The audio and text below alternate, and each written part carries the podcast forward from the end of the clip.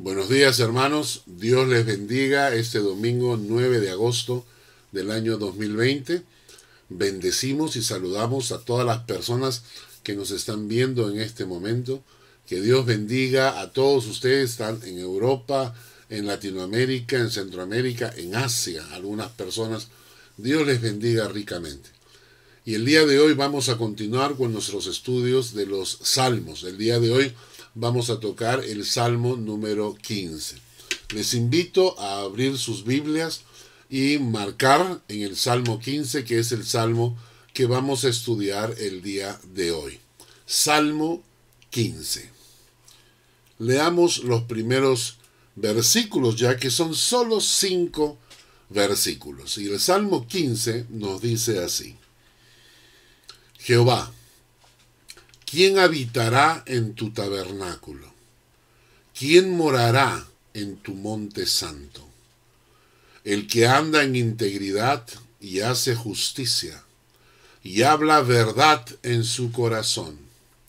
El que no calumnia con su lengua, ni hace mal a su prójimo, ni admite reproche alguno contra su vecino aquel a cuyos ojos el vil es menospreciado, pero honra a los que temen a Jehová. El que aun jurando en daño suyo, no por eso cambia. Quien su dinero no dio a usura, ni contra el inocente admitió cohecho. El que hace estas cosas no resbalará jamás. Volvamos a leer el versículo 1. Jehová, ¿Quién habitará en tu tabernáculo? ¿Quién morará en tu monte santo? Debemos entender que el libro de los Salmos es un libro poético. Estas expresiones muchas veces no son expresiones literales. No nos está preguntando si hay alguien que se va a mudar para vivir en el tabernáculo. Ustedes saben que el tabernáculo era esa carpa grande donde se celebraban los sacrificios y que acompañaba al pueblo de Israel durante su travesía por el desierto. Entonces, no es que el Salmo nos está preguntando si hay alguien que se va a mudar con la familia para vivir dentro del tabernáculo, y tampoco nos está eh, preguntando si hay alguien que se va a mudar al monte santo, como si alguien eh, hiciese de un monte llamado un monte santo su lugar de morada para su familia. No es así. Tanto el tabernáculo como la expresión el monte santo nos está representando a la presencia de Dios. Lo que el salmista está preguntando en realidad es, ¿quién habitará con la presencia de Dios? Eso es lo que está preguntando. ¿Quién morará con Dios por la eternidad. ¿Quién ha obtenido y va en camino de vida eterna? Voy a repetir estas tres frases que más o menos representan la misma pregunta que está haciendo, pero con otras palabras.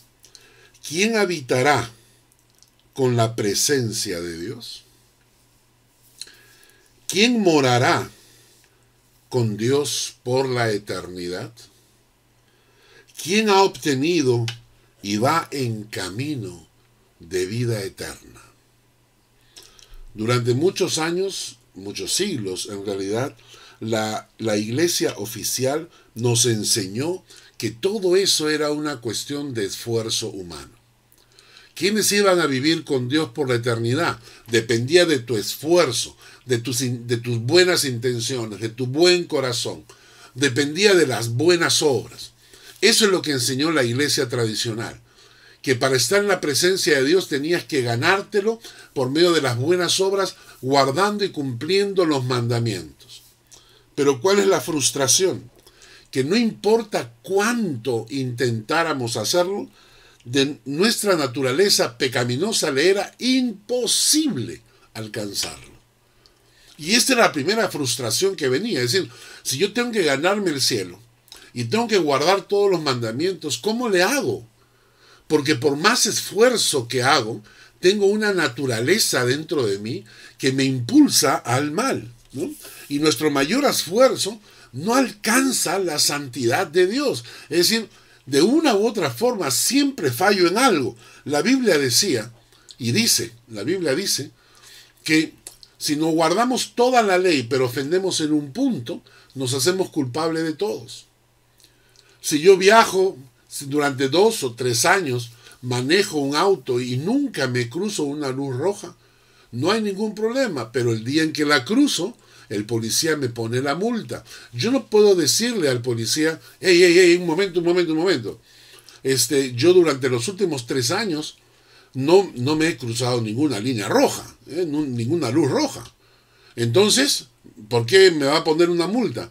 Y el policía te dice, porque lo que usted ha hecho en los últimos años es lo correcto. Lo correcto es no cruzarse la luz roja. Pero ahora usted se ha cruzado una luz roja, ha hecho lo incorrecto. Los años anteriores no disculpan sus fallas. Eso es lo que la Biblia dice, que si no guardamos toda la ley, pero ofendemos en un punto, nos hacemos culpables de todos. Y por eso es que cuando la iglesia tradicional nos enseñaba que para ganarnos el cielo dependía de nosotros, de nuestras buenas obras, de nuestro gran esfuerzo de cumplir los mandamientos de Dios, llegábamos a la conclusión de que nadie lo lograba. La Biblia dice que por Adán heredamos la muerte y por nuestros pecados recibimos el premio de la condenación. Eso es lo que dice la Biblia. Gracias a Dios, eh, llegó hace unos años atrás Lutero. Lutero nos explicó justamente que para eso había venido Cristo. Que Cristo había venido a esta tierra justamente porque no podíamos cumplir toda la ley, porque no podíamos cumplir todos los mandamientos y porque querramos o no, nuestras vidas estaban marcadas con el pecado y querramos o no, ese pecado recibía condenación. Así que de una u otra forma éramos condenados, pero gracias a Dios vino Cristo y eso es lo que Lutero nos explicó, que Cristo había venido justamente para agarrar nuestros pecados, cargar todos nuestros pecados y pagar por ellos en la cruz. Y para apropiarnos de eso, para apropiarnos de, ese, de esa obra de Cristo en la cruz, nosotros dábamos un paso de fe, de confianza, para saltar y poner nuestras vidas en las manos de Cristo unirnos a Cristo en un paso de fe, entregarnos al Señor, invitar a que el Señor venga a nuestro corazón.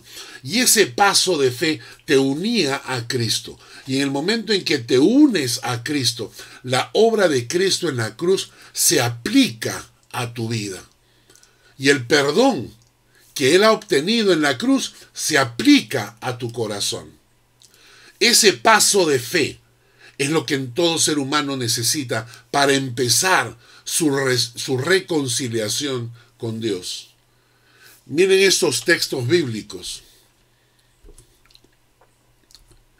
Romanos 1.17 nos dice, porque en el Evangelio la justicia de Dios se revela por fe y para fe.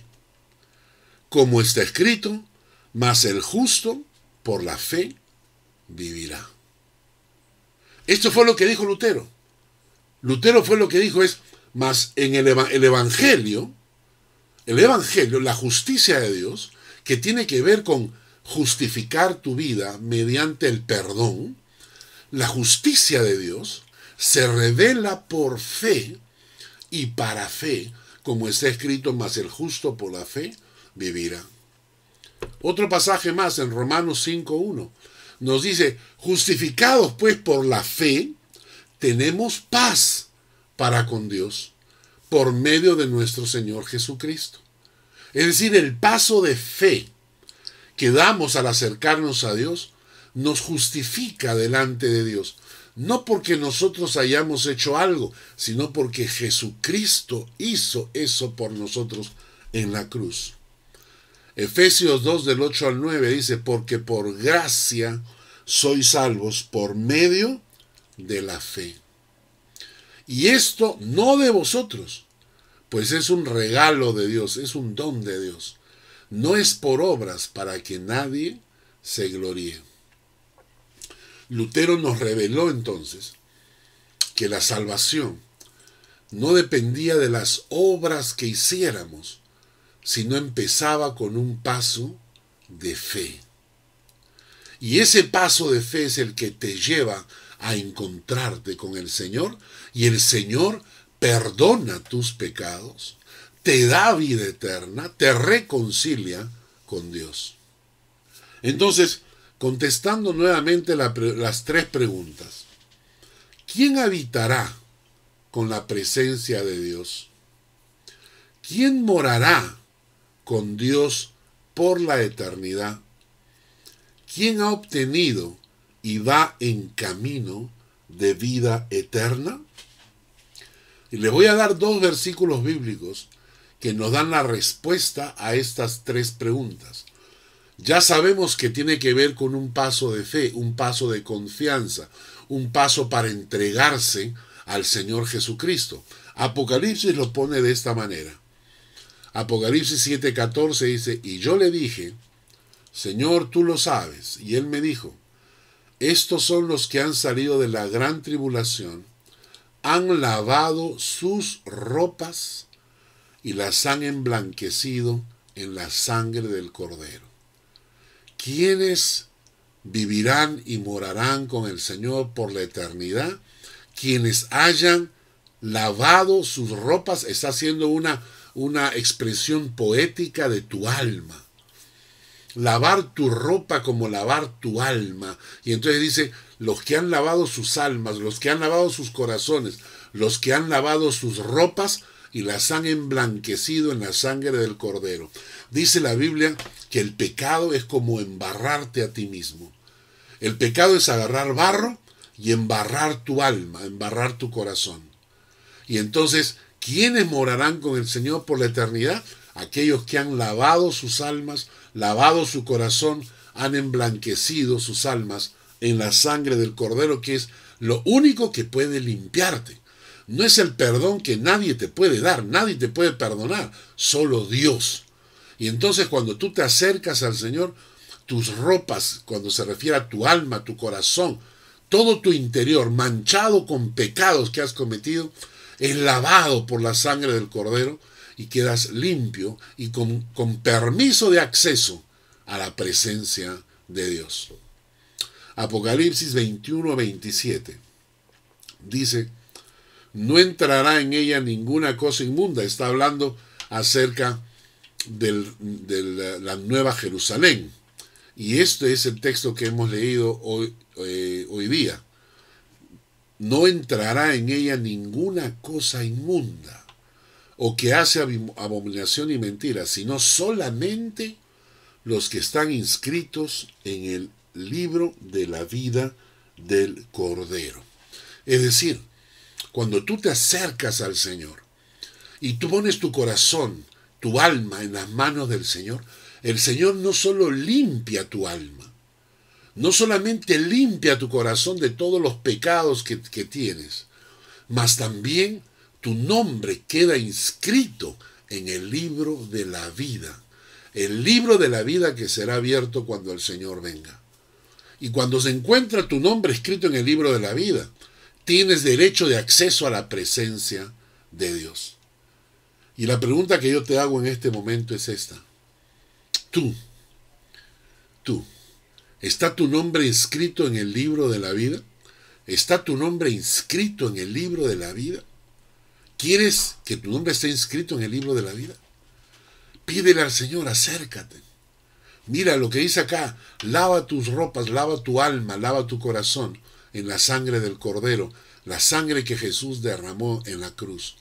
Acércate al Señor. Dile, Señor, acá estoy, con todos mis pecados, estoy acá con, todo, con todos mis errores, con todas mis fallas. Necesito que tú me limpies, necesito que tú me laves, necesito que tú entres en mi corazón y me inscribas en el libro de la vida. Yo quiero seguirte, Señor, acá estoy, entrégale tu corazón al Señor. Entonces la respuesta a las tres preguntas que hicimos, vamos a recordarlas. ¿Quién habitará con la presencia de Dios? ¿Quién morará con Dios por la eternidad? ¿Quién ha obtenido en y va en camino de vida eterna? Es simple. Aquellos que han lavado sus almas en la sangre del Cordero y aquellos cuyos nombres están inscritos en el libro de la vida. Queda claro, ¿no? Entonces, lo que nos habían enseñado antes de que el cielo nos lo ganábamos por obras, no funciona. Porque nunca logramos alcanzar el nivel de perfección y santidad de Dios. Y por eso necesitamos a Jesucristo. Para que Él, por la muerte que hizo en la cruz, con su sangre, nos limpia, nos restaura en una comunión con Dios y nos reconcilia con Él y inscribe nuestros nombres en el libro de la vida y ahora tenemos acceso, ahora tenemos acceso a la presencia de Dios por la eternidad. Pero ahora viene una pregunta y vamos a, leerla con cuidado porque esa pregunta tiene que ver con el Salmo 15. Dice, todas estas personas que han sido lavadas por la sangre del Cordero, cuyos nombres están inscritos en el libro de la vida, han entrado en contacto con el Dios eterno. ¿Hay alguna manera de reconocerlas? Voy a repetir, porque esta es la respuesta que recibimos con el Salmo 15. Porque el Salmo 15 empieza preguntando, ¿quién habitará en tu tabernáculo? ¿Quién morará en tu monte santo? Otro texto dice, ¿quién entrará en el templo de Dios? ¿No es cierto? ¿Quién morará en su santo templo? Y entonces, cuando te hacen esa pregunta, la respuesta es simple. Dice, todas estas personas que han sido lavadas por la sangre del Cordero y cuyos nombres están inscritos en el libro de la vida, están en contacto con el Dios eterno. ¿Hay alguna manera de reconocerlas? Ok, cuando estamos en el aeropuerto, alguna vez estaba yo en Miami y en el aeropuerto y en eso veo un grupo de muchachos que se acercan. Todos vestían un uniforme igual, todos eran altos, eran, decir, cada uno de ellos medía más de dos metros y medio. Todos llevaban unas pelotas de básquet en el brazo. Entonces cuando yo pregunté y dije, ¿quiénes son? Me dijeron, es el equipo de básquet, ta, ta, ta, ta, ta, ta, ¿no? Y me dieron el nombre, ¿no? Entonces yo supe reconocer que eran el equipo de básquet porque tenían ciertas características que los diferenciaban. Igual una vez me encontré en un aeropuerto con unos eh, del equipo de fútbol americano, unas bestias gigantescas ahí que, que caminaban y todos tenían ciertos rasgos. Y cuando yo pregunté me dijeron es el, el equipo de, de, fútbol americano de Miami, no etc. Entonces yo siempre me pregunto lo siguiente, ¿no? si hay personas que han sido lavadas con la sangre del cordero, si, son personas que están inscritas en el libro de la vida y que se han ganado el derecho de estar en la presencia de Dios, ¿hay alguna manera de reconocerlas? Pues sí, y esto es lo que nos contesta el Salmo. El Salmo 15 nos da, entre muchas otras cosas naturalmente, pero el Salmo 15 nos describe, nos da 11 características de aquellas personas que han estado en contacto con Dios y que van en camino de vida eterna. Son personas que han dado un paso de fe. Son personas que han sido lavadas por la sangre de Cristo. Pero justamente por eso, justamente porque van en camino a la presencia de Dios, tienen características en su alma que las diferencian. Y de esta manera diferenciamos a los hijos de Dios de los que no lo son. Son 11 características. ¿ah? 11. Vamos a leer y ustedes van a ir apuntando a ver. ¿ah?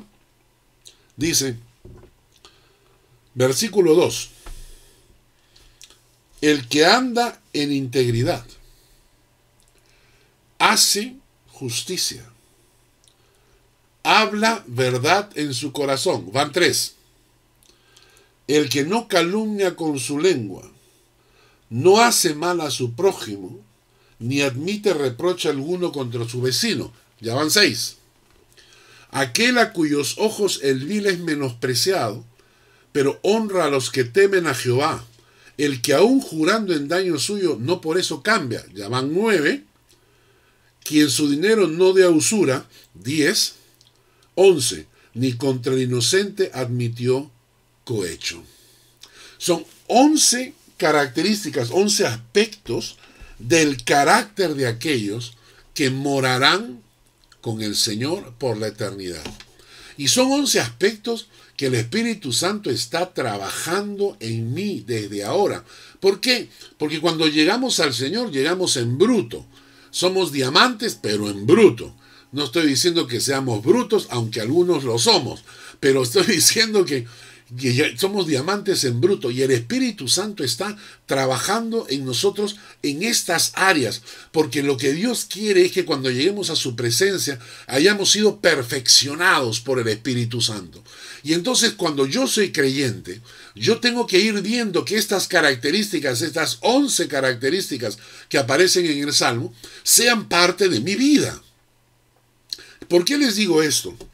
Porque en los últimos años hemos visto creyentes que se esconden detrás del concepto salvo por la fe. Yo soy salvo por la fe y ya está, por gracia he sido salvo y el Señor me lleva a su presencia, aunque yo haga esto, aunque yo haga el otro, y yo sé que, sé que tengo muchos errores, sé que tengo muchas faltas, eh, yo sé que me falta todavía, pero utilizan el concepto de salvo por la fe como una disculpa, como esconderse detrás de algo para decir, ya he sido salvo y el Señor sigue trabajando en mí todavía. Pero la Biblia es clarísima. La Biblia es clarísima diciendo que estas características son las características de aquellos que habitarán en la presencia de Dios, aquellos que morarán con el Señor por la eternidad.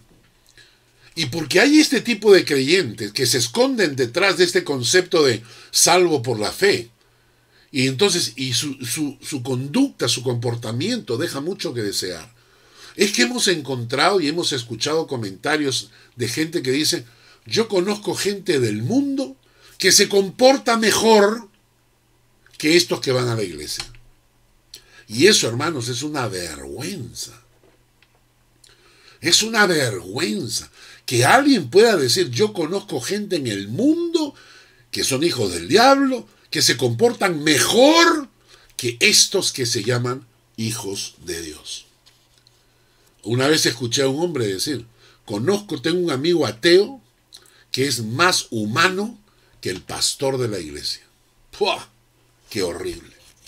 El Salmo 15, hermanos, entonces, nos hace una reflexión, nos, hace, ya, nos llama a la reflexión para decir, hey, momento, tú dices que eres salvo, tú te has lavado tu corazón y tu alma en la sangre del Cordero, tu nombre está inscrito en el libro de la vida, tú vas en camino de vida eterna, sí, a ver, quiero ver, quiero ver si tu vida refleja eso. Probablemente no hayamos llegado todavía a la perfección y estemos en camino de perfección. Pero tienes que evaluar, tienes que detenerte y decir, ay caramba, me está faltando en esta área, me está faltando en esta área, porque tu vida debe reflejar el hecho de que has sido salvo por la sangre de Cristo. No hacemos cosas para ser salvos, sino vivimos de acuerdo a la salvación que Cristo nos ha regalado vivimos de acuerdo, en concordancia con esa salvación que el Señor nos ha dado por su muerte en la cruz. Vamos a analizar entonces el Salmo 15. Y vamos a empezar de estos 11 aspectos, vamos a ver los primeros tres que aparecen en el versículo 2. En el versículo 2 nos dice, el que anda en integridad, el que hace justicia y el que habla verdad en su corazón. El que anda en integridad, el que hace justicia y el que habla verdad. Tres características interesantes. Vamos a ver por la primera, el que anda en integridad. ¿De qué, estamos hablando? Estamos hablando de gente que no tiene doblez, gente que es una sola unidad, una integridad, que tiene que es una misma persona donde trabaja, en su casa, en la calle, es una persona íntegra, completa, no tiene dos caras, no tiene, no tiene un comportamiento en un lado y tiene otro comportamiento en otro, es una persona, una persona derecha, transparente, no tiene doblez de corazón. Probablemente sea muy vulnerable, ¿por qué? Porque muestra sus cartas, la gente la conoce, la gente puede hacerle más daño de repente. Pero es una persona íntegra, derecha, ¿verdad? No esconde cosas. Estaba escuchando a, un muchacho japonés que da charlas y conferencias, y Joiki Jenny, algo así se llama. Y él cuenta una historia que me llamó muchísimo la atención. La diferencia entre honradez e integridad. Y él menciona que un hombre estaba en un hotel con su pareja y llamaron pidiendo una pizza. Cuando el repartidor de pizzas llegó, al abrir la caja de la pizza, lo que había era un fajo de billetes. Y no había pizza. Entonces el hombre agarró y dijo, ¿sabes qué? Tenemos que ir a devolver esto porque a alguien se le ha ocurrido guardar este dinero en esta caja y este dinero no es nuestro. Así que se fueron a la pizzería. Cuando llegaron a la pizzería, el hombre de la pizzería estaba pero bailando en una pierna cuando el hombre le entrega la caja con el dinero. Entonces dijo, ¿qué pasó? Le dije, no, lo que pasó, contaba el dueño de la pizzería, que para cuestiones de seguridad, en caso entraran a robar, él había agarrado todo el dinero de la caja de registradora de las ventas del día y lo había metido en esa caja de pizza, ¿no? Y entonces eh, al ver que el, repartidor se había llevado esa caja, lo llamó, pero cuando lo llamó ya era tarde, ¿no? Y entonces eh, el hombre estaba desesperado. Tenía un familiar suyo que trabajaba en una radio. Y entonces llamó a la radio y le dijo, por favor, este, si pueden mandar un anuncio, que el hombre del hotel que recibió la pizza, que había una equivocación, que en esa caja está el dinero guardado de las ventas del día con el cual pago al personal que si por favor me lo puede traer de vuelta. Y entonces este su hermano dio el anuncio por la radio. Entonces cuando el hombre que había recibido la pizza con el, la caja de pizza con el dinero llega para devolverla, el dueño de la pizzería queda asombrado Dice, ¿usted escuchó el mensaje de la radio? Y él dijo, no, no, no escuché nada. ¿No escuchó el mensaje de la radio? No, no. Porque justamente había pedido esto, que este era el dinero de las ventas del día y necesitaba para pagar el sueldo de los trabajadores. Yo le agradezco muchísimo porque usted haya sido honrado. Eh, pero, pero ¿sabe qué? Quiero que mi hermano por la radio le, lo, lo mencione para que la gente sepa que todavía hay gente honrada. El hombre que había devuelto el dinero le dijo, no, no, no, no, gracias, no, no, no quiero, solamente quiero mi pizza y me voy. Y el dueño de la pizzería insistía, no, por favor, por favor, ¿no? Y entonces el hombre del hotel y le dice, no, por favor, no quiero que mi nombre salga en ningún lado. Y el hombre de la pizzería le pregunta, pero ¿por qué? Y es ahí cuando el hombre confiesa y dice, porque no estoy con mi esposa. Y esto es lo, la diferencia entre honradez e integridad. El hombre devolviendo el dinero porque le enseñaron de niño a ser honrado, devolvió el dinero porque el dinero no era suyo. Pero no era un hombre íntegro porque estaba engañando a su esposa.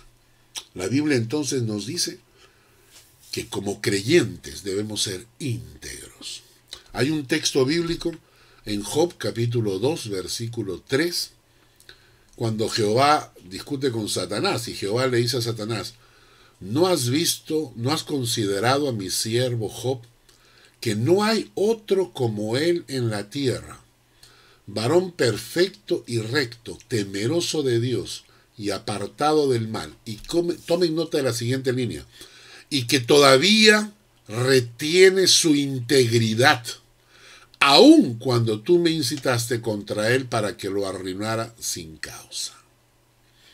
Aún retiene su integridad, a pesar de haberlo perdido todo. A pesar de haber entrado en problemas, en dificultades, mantiene y retiene su integridad. Hermanos, si hay algo que debe caracterizar al Hijo de Dios, es una persona íntegra. Ojalá el mundo nos viera de esa manera. Que no nos reconozcan porque llevamos la Biblia bajo el brazo. Que no nos reconozcan porque no sabemos los versículos de memoria o levantamos las manos gritando aleluya.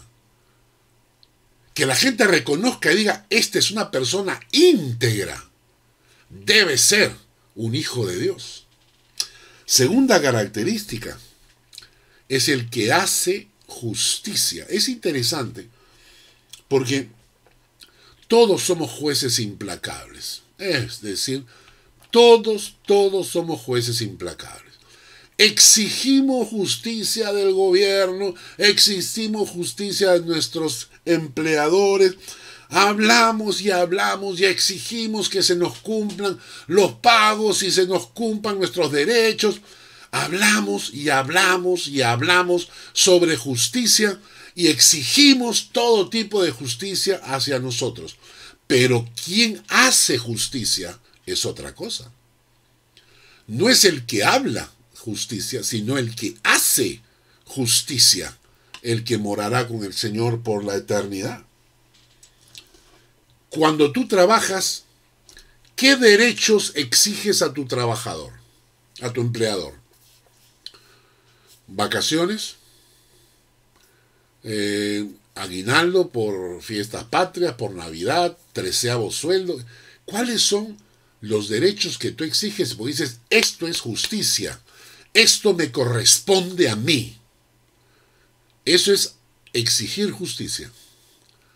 Hacer justicia significa que los mismos derechos tú los concedes a esa chica que trabaja para ti, a esas personas que trabajan en tu empresa cuando tú eres el propietario, eh, cuando vas al zapatero y le pides que te arregle el zapato y entonces le pagas lo que es su trabajo justo y no estás regateando cuando una persona, un, un campesino sale a la calle a vender sus productos y que somos tan, tan mezquinos. No, no te, no te voy a pagar tanto, te voy a pagar menos y te voy a pagar menos. Y tratamos de pagar lo menos posible. Es decir, tenemos doble medida. Una es para mí y otra es para el otro. Para, para mí, toda la justicia. Pero hacer justicia significa que tú cumples con el otro, que tú pagas lo que es correcto, que tú haces justicia con las personas que te rodean. Proverbios nos dice hacer justicia y juicio es a Jehová más agradable que los mismos sacrificios. Muy bien. Tercero, el que habla verdad en su corazón. Y cuando esta expresión, el que habla verdad en su corazón, quiere decir que cuando tú hablas, las palabras que salen de tu boca coinciden con las palabras que hay en tu corazón. Es decir, tú no estás diciendo algo que en tu corazón estás diciendo otra cosa. Cuando una persona se te acerca y entonces y tu esposa te dice, ¿y qué tal me queda el vestido? O si estás en un amigo se te acerca y te dice, mira, fíjate, me corté el pelo. Y tú dices, ay, qué bien te queda. Y en el corazón está diciendo, por Dios, que es un mamarracho. Entonces, eso es lo que está diciendo acá el que habla verdad, pero el que habla verdad en su corazón. Que lo que tú dices refleja exactamente lo que tú piensas, lo que llevas en el corazón. Y lo que hemos perdido es esa integridad al hablar. Es decir, que tu sí sea sí, que tu no sea no. Ese es un texto bíblico. Que vuestro hablar sea sí, sí, no, no, porque lo que es más que esto, del mal procede, dice Jesucristo hemos perdido el valor de la palabra. Hemos perdido el valor de la palabra. La gente ahora tiene que firmar todo tipo de documentos para que la palabra tenga validez, porque lo que decimos, las palabras se las lleva el viento, dicen. La gente ha perdido el valor de la palabra. Hay una historia que me gustó mucho, que me la, me la mandaron hace poco, que en el año 1892 en México había una guerra civil. Y a la caída de la ciudad de Querétaro, quedó prisionero de los grupos del ejército de Juárez, quedó prisionero el general don Severo del Castillo, jefe del Estado Mayor de Maximiliano. Y entonces el hombre estaba preso y había sido condenado para morir, para ser ejecutado al día siguiente. Quedó a cargo de su custodia el coronel Carlos Fuero. Voy a repetir, el coronel Carlos Fuero quedó a cargo de la custodia del general don Severo del Castillo, que había sido condenado a morir al día siguiente por las huestes de, eh, de los juaristas, del general Juárez. Bueno, esa noche el, el general del Castillo pidió hablar con el coronel Fuero. Y entonces el soldado fue y lo llamó, le dijo, coronel, el general este, quiere hablar con usted. Entonces el coronel fue, ¿y saben qué pasaba?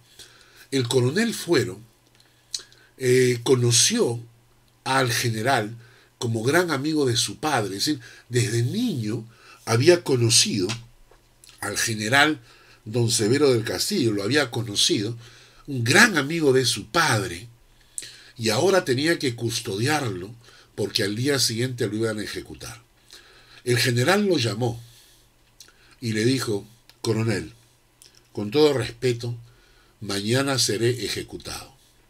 Le ruego, por favor, que me traiga a un sacerdote y a un abogado, porque primero quiero confesar mis pecados ante el sacerdote y segundo quiero hacer mi testamento para mi familia.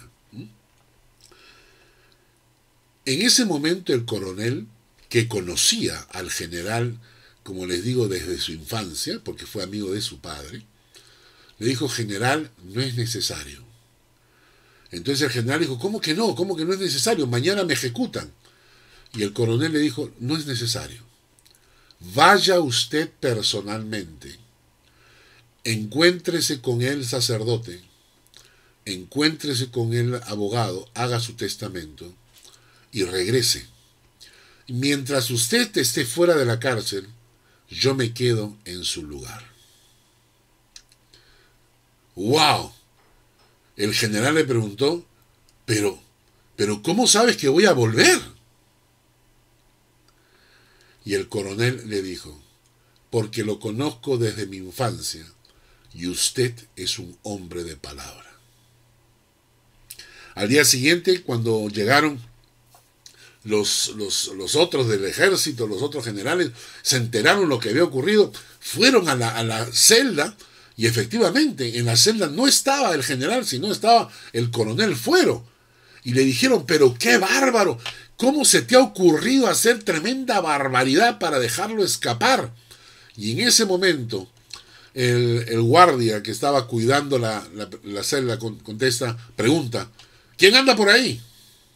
Y escuchan la voz del general que decía, un prisionero que regresa a su celda. Fue tan impactante esta actitud y este valor que el comandante Juárez le perdonó la vida al general don Severo del Castillo y le perdonó el castigo al coronel Fuero. Y la frase que dijo es la siguiente, personas cuya palabra tiene valor son personas que nunca deberían dejar de existir. Y por lo tanto yo no voy a matar a ninguno de ellos. Y les perdonó la vida a los dos. Hermanos, esto es algo que deberíamos recuperar. que nosotros tengamos ese testimonio ante la gente y que la gente diga, Dios mío, la palabra de Él, cuando Él dice sí, es sí. Cuando Él dice no, es no. Cuando Él te dice algo es porque lo cree en su corazón y porque es verdad. Hasta ahora hemos visto tres características de aquellos que van a pasar la eternidad con Dios.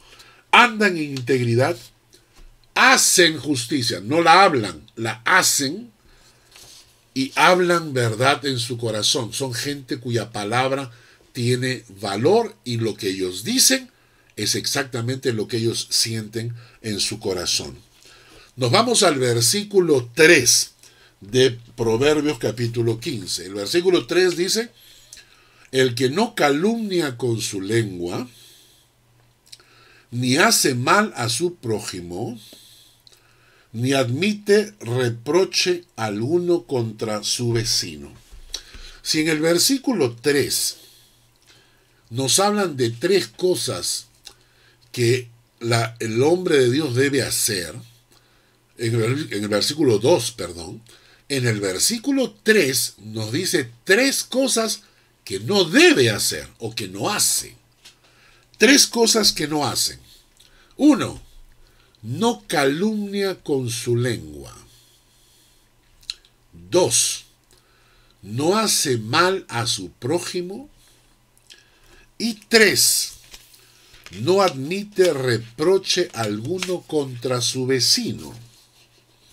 Interesante.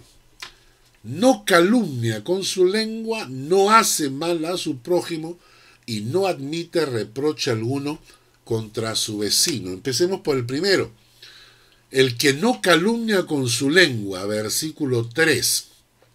Es interesante que en este texto de Primera de Timoteo, capítulo 3, versículo 11, las mujeres, dice, sean honestas, no calumniadoras, sino sobrias y fieles en todo.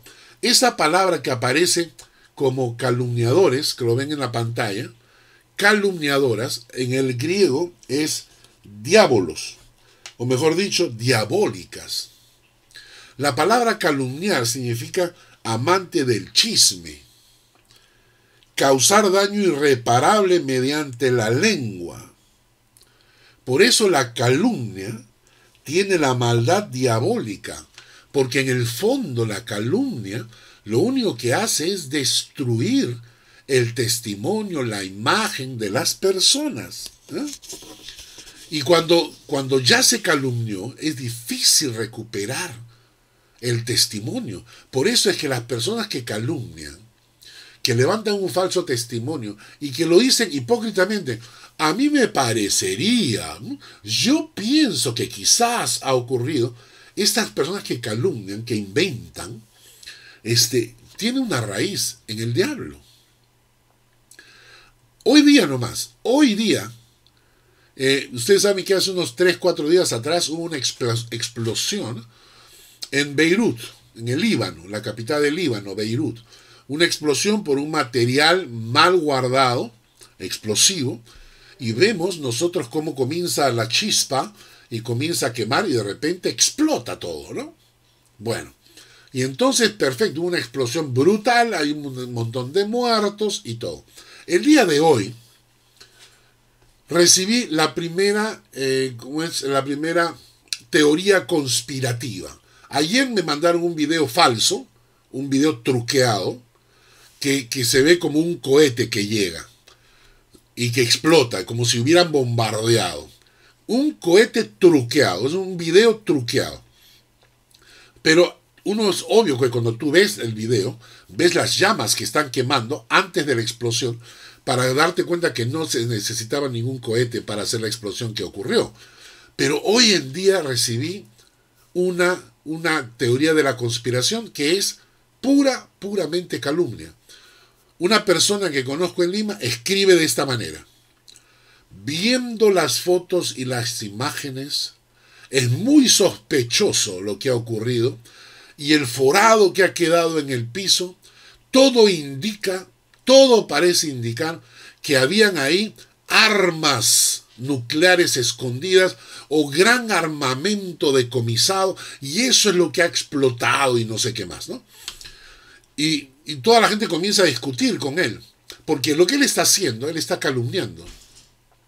Él está levantando una, una, una teoría conspirativa basada en su opinión. Lo interesante es que alguien le conteste y le dice, acá están las pruebas. Este, este, fue el barco que fue decomisado, que venía de Rusia, que tenía este material en la fecha tal, fue decomisado porque no tenía tales permisos, todo su material eh, se descargó, se guardó, y le da toda la explicación que el gobierno libio ha contestado para mostrar que no hay ninguna guerra, que no, no, no habían armas, no había nada. Y lo cayó. Pero lo que intentó hacer esta persona con estas teorías conspirativas es una calumnia. Es como cuando alguien está diciendo hoy en día, no, que el coronavirus no existe. ¿Cómo que no existe? ¿Y los que se murieron? ¿Qué pasó con ellos? Se ha muerto gente que yo conozco. Es una teoría conspirativa de los gobiernos a escondidas con Bill Gates y con no sé cuántos. Todas esas son calumnias. Todas las teorías conspirativas pueden estar bordeando la calumnia. Dice el texto que no deberíamos calumniar, y menos los que van camino de la presencia de Dios. Punto 5. El que no hace mal a su prójimo. Mateo 7:12 nos dice, así que todas las cosas que queráis que los hombres hagan con vosotros, así también haced vosotros con ellos. Porque esta es la ley y los profetas. Jesucristo lo pone en forma positiva. La sociedad nos la enseña en forma negativa. Nos dice, no le hagas mal a tu prójimo o no le hagas a otro lo que no quieres que te hagan. La sociedad te lo pone en forma negativa. No hagas a otro lo que no quieres que te hagan. En otras, en otras palabras, tienes que reprimir tu maldad. Reprime tu maldad para que los otros repriman su maldad también. Pero Jesucristo lo pone en otra forma. Lo pone en forma positiva. Al revés, dice, todas las cosas que queráis que los hombres hagan con vosotros, así haced también vosotros con ellos. Lindo, ¿no? Forma positiva. Todo lo que quieres que hagan contigo, hazlo tú con ellos. Y entonces, por ejemplo, ¿cómo respondes tú a tus vecinos? ¿Cómo, cómo quieres que tus vecinos te traten? Ya sabes cómo tratarlos. ¿Cómo quisieras que, que tus compañeros de trabajo te traten? ya sabes cómo tratarlos. ¿Cómo quieres que tus hijos te traten? ¿Cómo quieres que tu suegra te trate? ¿Cómo quieres que tu esposa te trate? Ya sabes cómo tratarlos. Porque la idea es que la gente te reconozca como una persona proactiva, una persona positiva, no una persona negativa, una persona que no, no solamente basa con no hacer el mal, hay que hacer el bien. Y esto debe ser característica de los hijos de Dios. Sexto punto, el que no admite reproche alguno contra su vecino. Me encanta. Me encanta porque esto refleja un corazón que está dispuesto a defender a sus amigos, pero también a su Dios. Es decir, si alguien habla mal contra Dios, que la gente sepa que en ti va a haber una defensa, pero fuerte del Señor, porque tú defiendes a tu Dios. Y lo mismo va a ocurrir cuando tú defiendes a tu vecino, a tu amigo. Lo hicieron conmigo. Hace un tiempo atrás una amiga me contó y me dijo, Carlos, no te imaginas, estábamos en una reunión y una señora por ahí comenzó a hablar mal de ti. Y entonces estaba tal persona presente y esta persona se levantó y le dijo, sabes que contra Carlos no hablas mal delante mío yo lo conozco, yo sé quién es, yo sé cómo se comporta, yo sé que es una persona ta, ta, ta, ta, ta, ta, y entonces delante mío no vas a hablar así. La otra persona se quedó callada. Y yo me, me pareció maravilloso. A partir de ese entonces yo decía, caramba, yo quisiera tener que todos mis amigos fueran de esta manera. Y la, la, Biblia dice, el que no admite reproche alguno contra su vecino, como creyentes, como creyentes, que vamos camino de la presencia de Dios, esta es una característica. La gente debería decir, caramba, delante de él no se puede hablar mal de nadie. ¿eh? Delante de él no se puede hablar mal de nadie. ¿Por qué? Porque él es un defensor de sus amigos y de sus conocidos. Él es un defensor inclusive de su propio Dios. ¿eh? Sexta característica. Séptima característica. aquel cuyos ojos, a cuyos ojos el vil es menospreciado, aquel que honra a los que temen a Jehová. Qué precioso. Vamos yendo rapidito, el tiempo se nos va acabando. Y dice acá, aquel a cuyos ojos el vil es menospreciado, pero también aquel que honra a los que temen a Jehová. ¿Con qué ojos vemos a los hombres? ¿Qué es lo que nos llama la atención? ¿La ropa? ¿El dinero? ¿El auto? ¿La cara? ¿Qué es lo que nos llama la atención de la gente para tratarla bien? Si tiene mucho dinero hay que tratarlo bien. Si tiene un carrazo hay que tratarlo bien. Si es una persona muy atractiva hay que tratarlo bien. ¿Qué es lo que a tus ojos es importante? El alma. Eso es lo importante. El alma. Por eso dice el texto, aquel a cuyos ojos el vil es menospreciado. Pero en cambio, ¿cómo se comporta cuando se encuentra con alguien que teme a Dios?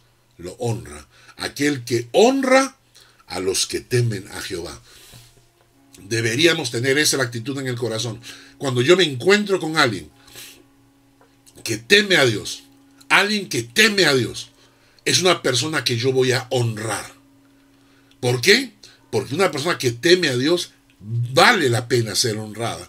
Porque es una persona que está reflejando esa relación personal con el Dios eterno y es con quien me voy a ver después. Es decir, yo honro a una persona que teme a Dios, me voy a encontrar con él en la presencia de Dios. Entonces yo quiero honrarlo desde ahora, porque merece ser honrado. Novena característica, aquel que aún jurando en daño suyo, no por eso cambia. Es una persona que tiene palabra. Y aun cuando las circunstancias cambian, si él ha prometido, si él ha prometido algo, aún cuando va en, en, en su propio daño, él cumple su palabra. Es una persona que no cambia sus promesas, que no cambia sus, sus pensamientos. Es una persona íntegra. 10. Aquel que no da su dinero a usura. La Biblia dice, no tomarás de él usura ni ganancia, sino tendrás temor de tu Dios, y tu hermano vivirá contigo. Si tú eres creyente, esta es una carrera que no te conviene, es un negocio que no te conviene. Si tú eres creyente, el negocio de la usura no es, no es conveniente. ¿Por qué? Porque la Biblia no ve con buenos ojos a aquel que se aprovecha del que está en necesidad. Porque ¿quién va a un usurero? Alguien que está en problemas, en dificultades, en angustia. Y entonces el usurero se aprovecha de la necesidad de la gente y te pone intereses altísimos. Eso, a los ojos de Dios, es horroroso. Así que, si alguna vez, y este es el consejo para el creyente, si alguna vez ves a una persona en necesidad, que necesita dinero, no prestes, nunca prestes, da, porque hemos recibido por gracia la salvación y aprende a dar, aprende a ayudar. No estés dando esperando que te devuelvan con intereses. No, si una persona está en necesidad, da y punto. Da, ayuda. Esa es la actitud del creyente. Vamos terminando.